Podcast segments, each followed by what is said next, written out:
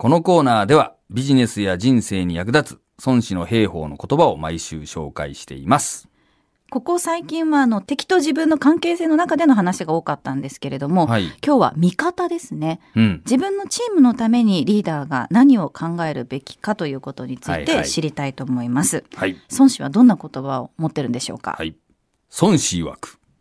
およそ軍は高きを好みて低きを憎み、陽を尊び陰を癒しみ、生を養いて実におる。これを必勝と言い、軍に百出なし。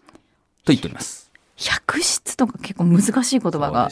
出てきましたけれども、これどういう意味なんですか？まあ、あの、軍隊っていうのはですね、なるべく高いところにいて、まあ、低地を低いところですね、えー嫌うもんなんだと。おこれはやっぱりこう重力の関係で、やっぱ高いところにいた方がね、有利だからですね。で、はい陽を尊び陰を癒しみっていうのは、やっぱり日の当たる場所の方がこうね、えーいいわけですよ。で、えー生を養いて実におるっていうのは、やっぱりその、えー日が当たるところで、こう、健康に気を配ってね、やっぱり水とか、こう、草とかが、こう、豊富なところというか、まあ、植物が育つところの方が快適にいるわけですよね。まあ、そういう場所に、えー陣取るもんだぜと。で、これが必勝の駐屯法なんだと。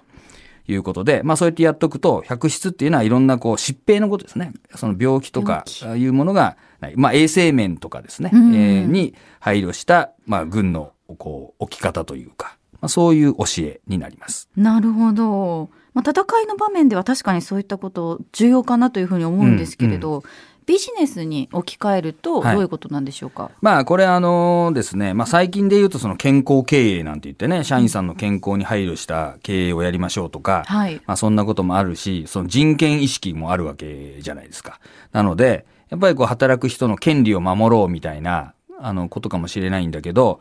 孫子の教え的に言うとこれ紀元前だからうん、人権とか関係ないわけなんですよ。あー気に入らない奴は殺しちゃっていいわけなんだから。そういう時代でしたもんねはいだけど、戦うためには、やっぱりその兵士たちがいい状態でいなければいけないわけなんだよね。はい。だから、まあそういうことも気をつけろよっていう教えがあるわけ。うん人権を守れとか、労働者の権利がどうとか、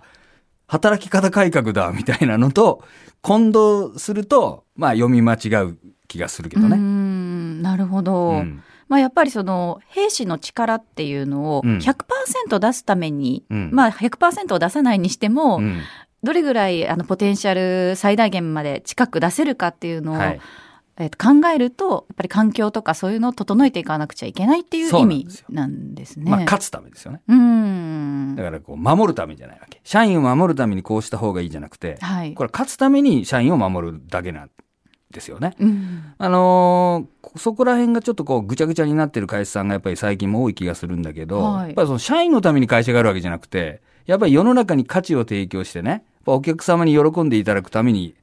社員さんもいるわけじゃないですか。うんそういうことをこう踏み外しちゃうと、はいまあ何のためにやってんのっていう話になるしね。やっぱりそれが今ね、いろいろこうメンバーシップ型とかジョブ型とかいろいろ雇用関係にもですね、うんいろんなあの、こう話題になってるんだけど、まあ考える時の基本としてね、持っておかなきゃいけないし、で、その一方でですね、やっぱりこう会社の実態っていうのは人間っていうか人なんですよね。はい。あの、法律的にその法人があったり、法人登記があったりとかね、するわけなんだけど、人がいなければ実態はないわけですよ。うんで、最近はこう無形資産なんていうことがね、よく言われたりするんだけど、その無形の資産をどう、あの、評価するかっていうことですね。で、その最大のものが人ですよね。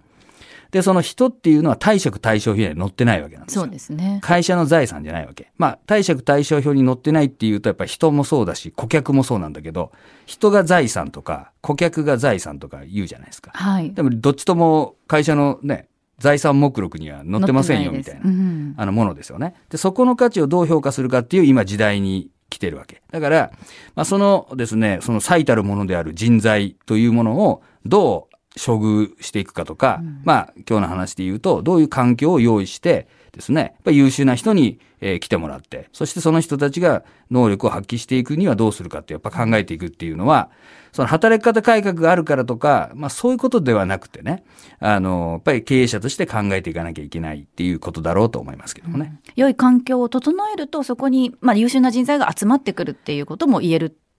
そうそうそうそう。んん。まあその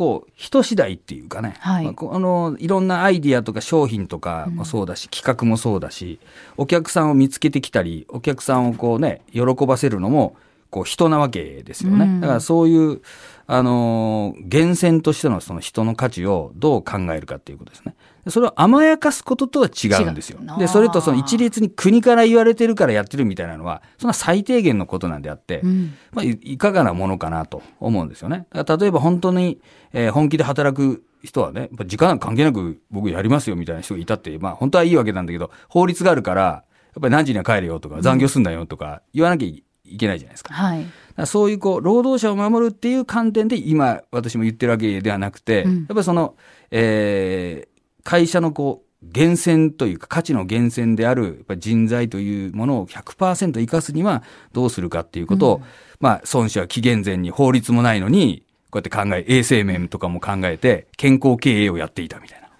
まあそういう話なんですね。リーダーとしては覚えておきたい言葉ですね。やっぱそうですね。あのーこれからね、やっぱり特にそういう無形資産というか、ものが問われる時代になってくると思うんで、はい、あの、こういった教えもですね、えー知っておいてもらいたいし、まあ2500年前にこんなこと言ってたっていうのがね、まあ今ならまあ当たり前の話なんだけど、うん。2500年前のね、えーこの時代によく言ったなみたいなね、はい。まあそういう話じゃないかなと思いますね。はい